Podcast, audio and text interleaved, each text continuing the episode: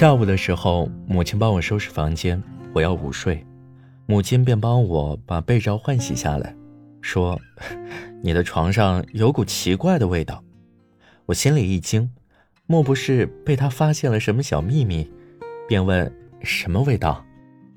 母亲用那种看穿一切的眼神，定定地看着我说：“单身狗的味道。”然后便是哈哈大笑的出去了。我愣了一下。也笑了出来。什么时候母亲也变得这般幽默了？而这幽默中也带着些许亲昵。母亲和我自幼便聚少离多，并不像寻常母子般那样亲密，因为童年经历之间隔着一层膜，彼此难以靠近。这么多年，不管怎么努力，总是打不破，而往往越用力，关系越是紧张。从我离家赴重庆读大学开始，便很少回老家。十二年来，这是母亲和我第二次共度春节，而这次春节，也不过才相处了一周。再过一周，她便要离开了。去年疫情是我们十二年以来相处最久的一次。待她接到学校通知返回老家时，我们已相处足足一月有余，而这一个月的相处。让我又忽然意识到，有母亲在身边的感觉，挺好。而上次我们一起连续相处这么久的日子，是我十岁之前了。母亲是一名老师，是一个工作狂，用现在的话说，她很有事业心，在工作上，在学校里，也是一位受人尊敬的领导。在我刚出生几个月的时候。母亲便把我扔给了奶奶，只是下学回来抱抱我，连睡觉那时我都是跟奶奶一起。奶奶后来跟我讲述这些的时候，我已经开始能理解母亲的不易。为了得到公立学校的编制名额，她不敢在家休产假太久，便早早的去了学校。我的父亲又是个不中混的人，家里家外都是我妈在忙活。下学回来，他还要忙地里的农活，而父亲那几年搞鱼塘、开砖窑，折腾了不少事，但一样也没成。我从一岁多开始便记得一些事情了，最早的记忆，是我坐在爷爷自行车的后座上，爷爷去一所新学校任职，骑车带上我，他在前面骑着车子，嘴里念念有词，也不知道。他在说些什么？只记得他带我去学校附近的梨园里去摘梨子。从那时候，我便离开了和我妈妈一起生活的农村老家，跟随我的爷爷到各个中学去。在我三岁半的时候，我跟着爷爷去一所很远的乡镇中学。有一天，母亲来接我回农村老家，她跟爷爷说，两年没见我了，有些想我。想接我回去，他在老家办了一所私塾，有几十个孩子在那里跟他读书，想把我接回去，好好看着我。我那时候不认得她是我母亲，只觉得她很陌生。我哭闹着，不愿跟她回，不愿离开爷爷奶奶。最后，她只好自己哭着回去了。我的脑海里，至今还记着。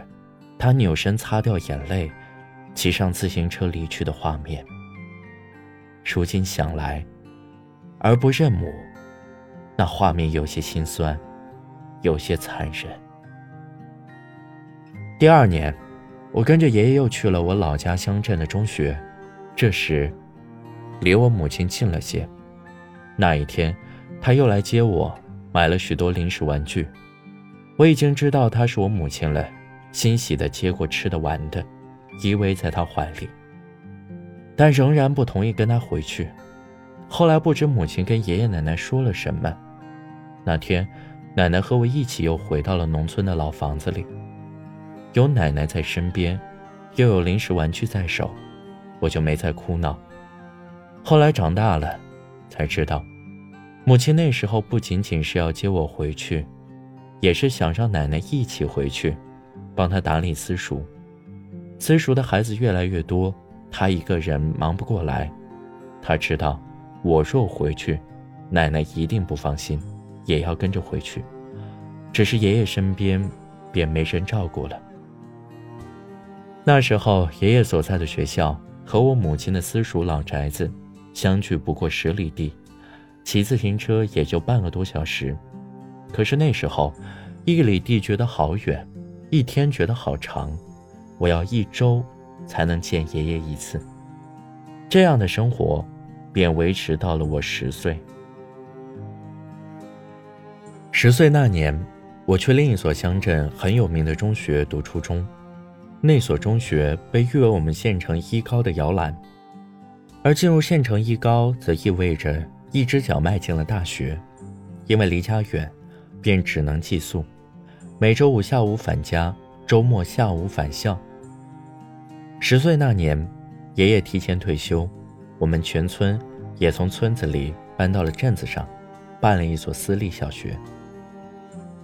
母亲带我去那所中学时，只是告诉我去看望一个亲戚，我便去了。到了地方，我突然想起前不久，母亲带我来过这里参加竞赛考试。去看亲戚那天，刚好是学校开学，每个教室墙上张着红榜。写着各班学生的名单，在一个教室的红榜上，我就看到了自己的名字。红榜上第一个名字便是我。我告诉母亲这里没有，赶紧把母亲拉走去别的教室看，因为我不想去那所学校读书。我们一直转到最后一个教学楼，最后一个张着红榜的教室，母亲也还是没有找到我的名字，他有些失落。以为我没有考上，有些难过的坐在教室门口，拉着我的手问我：“你不是说提前半个小时就交卷了吗？怎么会没有你的名字呢？”这时过来一个年轻人，问我母亲怎么了，又问了我的名字。那个年轻人就说：“我是这个班的班主任，就让他在我这个班里读书吧。”手续的事，我后面会帮他补上。母亲听后很高兴，虽然她认为这个班级可能是学校里最差的一个班级，但好歹我也算进来了。那个年轻人把我带到他的办公室，办公室里有两张床，平时是老师休息的地方。知道我不用和其他学生挤宿舍，母亲更加开心了，帮我铺好床褥，然后。便起身要走，我跟在母亲自行车后面，那个年轻人跟在我后面。学校很大，走了好久，就这样，一直跟到了学校门口。那时候是夏天，学校门口的马路上还晒着很多麦子。出了门口，母亲交代我在这里要好好的读书，过几天便来接我。母亲骑上自行车的那一刻，我忽然哭了出来，抱着母亲的腿，哭喊着要她带我走。那个年轻人在后面拉着我，我拽着母亲，僵持了很久。最后，母亲也哭了出来，狠狠地踢了我一脚，我松了手，倒躺在马路上哭了很久，直到我声嘶力竭，那个年轻人把我拉起来。带回了学校。之后的十几年，我都清晰的记得，大夏天的马路上，那是真的烫啊。从那之后，我和母亲又开始生分起来。家里在乡镇办私学的那几年，母亲和父亲总是争吵，一家人都住在学校里，爷爷奶奶见不惯，便和母亲也争吵，吵得多了，家就散了。我初二那年，母亲闹着离婚，她再也忍受不了父亲的好吃懒做，甚至迁怒于爷爷奶奶对父亲的惯纵，于是和学校里另一位离异的女老师相约着一起去深圳。但乡里民政局和法院都是爷爷的学生，爷爷不答应，我母亲也没离成。但这并没有阻止他追求自由幸福的脚步，最后。他还是和那位女老师一起离开了。那位女老师有两个女儿，大女儿和我一样大，小女儿和我弟弟一样大，平时都住在学校里，偶尔回家。母亲走后，那位女老师的两个女儿还在我家学校继续读书，因为我读书早，那位和我同岁的大女儿还在读六年级。离开没多久，那位大女儿给她母亲打电话，哭着喊着说想妈妈。过了一个月，那位女老师。便回来把他们两个接走了。于是我效仿，也在电话里哭喊着母亲回来。然而，母亲没有答应，也没有回来。母亲走后没多久，父亲也离了家，从此音讯全无。之后，我便再没有给母亲打过电话，即使她打电话过来，我也不接。想到母亲，我总是会想起那个夏天，躺在马路上的酷热和心痛。初三那年，母亲回来了一次，又要和父亲办离婚手续。那时接近我中考，爷爷和学校的班主任拦着母亲，没让她见我，也没告知我她回来的消息。只是那天中午，班主任突然把我带到他家里去，再回到宿舍。看到爷爷一身酒气，红着脸，在宿舍等我。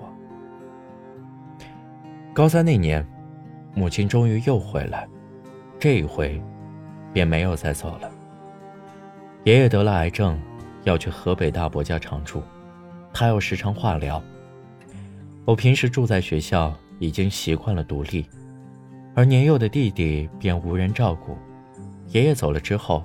家里的私学也很快撑不下去，母亲便去亲戚新办的私学里任职，也好照顾弟弟。高中时，我已经懂事，知道他过去很多年生活在我爷爷的阴影之下，和我爷爷又都是要强的性子，跟我父亲这边所有的亲戚关系都不算和睦，家家有本难念的经，婆媳之间、妯娌之间、夫妻之间。让人心生嫌隙的，尽管只是一些生活琐碎，但那就是生活的本质。我知道母亲的不易，理解她，也心疼她，可心里始终还是有股气，不愿和她亲近。高考结束后，我和母亲做了一次长谈。我知道我将来多半是不会陪在他身边一起生活的。于是我劝他另外找一个自己喜欢的人一起生活。和父亲离婚手续的事，我会去劝服爷爷。母亲后来再恋爱、结婚，都是我在后面帮她拿主意。母亲性子躁，脾气不好，但相对于大多的农村妇女，还算有些本事。从深圳回来后，也越发的好看了。追他的人不少，直到遇到现在的这个叔叔。我确信，是能包容我母亲性子的一个人，又是我发小的父亲，也算缘分。便在我去重庆读大学之前，把他们婚事定了下来。我在大学时比较忙，寒假时要陪爷爷奶奶过年，暑假忙着办补习班，便很少再回老家。从此之后，一年也就最多和母亲见两次面，一次也就相处两三天。直到去年疫情爆发前，我在广东养鸡。母亲电话说：“我们十年没一起过年了。你弟弟今年高考后去了部队，我总觉得空落落的。今年，我们一起过个年吧。”电话里我一阵心酸，觉得自己很不孝。这些年东奔西跑，只顾自己逍遥快活，实在愧对母亲。于是，在年前卖了机场，在年三十那晚赶到了无锡，和母亲一起过春节。我和母亲这些年来见面很少，说话也少，有时候电话讲起来也说不到几分钟。她总是想干涉我的生活，想跟我说她的意见，而我和她却总是意见不一致。每当我说我小时候你不管我，这么多年我自己都过来了。就让我自生自灭，别管了吧。他便沉默，在他心里，他也时时觉得亏欠我吧。去年春节相处的一个多月，我们都很意外，居然没有发生一次争吵。母亲变得温顺了很多，每天做了饭唤我起床，不论我起多晚，他总是帮我热好饭菜，也叮嘱我早些休息。但看到我深夜不睡时，也不会对我发脾气。那个月，像极了寻常母子般的日常生活，我感到幸福，也重新感受到家的温暖。那时，我便想，以后。要离母亲近一些，即便不能朝夕相处，也应该时常来看望她。前几天夜里，我吃夜宵时，汤汁洒到了我的裤子上。那是我很喜欢的一条羊毛西裤。临近春节，附近的干洗店早就暂停营业。我隔着门脱口喊道：“妈，我裤子脏了，不能机洗，你能帮我洗下吗？”母亲在隔壁房间已经熄了灯，躺下休息，便回我明天洗，声音里透着喜悦。我回到房间，看着裤子上的污渍，想了隔了一夜，怕又洗不干净，便用水冲一冲，再用吹风机吹吹，也就一会儿的功夫。于是便自己去卫生间收拾。母亲听到动静，又披着衣服出来，看到我已经洗好。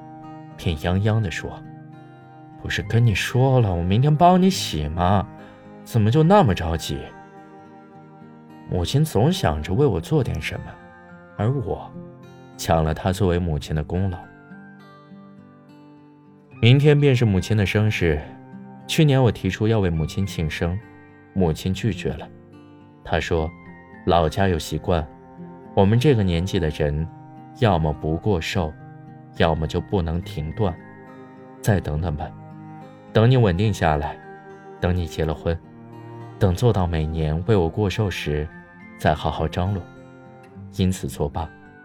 而明天，我依旧只能对他说一句：“生日快乐。”写到此时，忽然想起最近有部新上映的电影《你好，李焕英》，遂打算明天去带他看场电影，全当过生日了。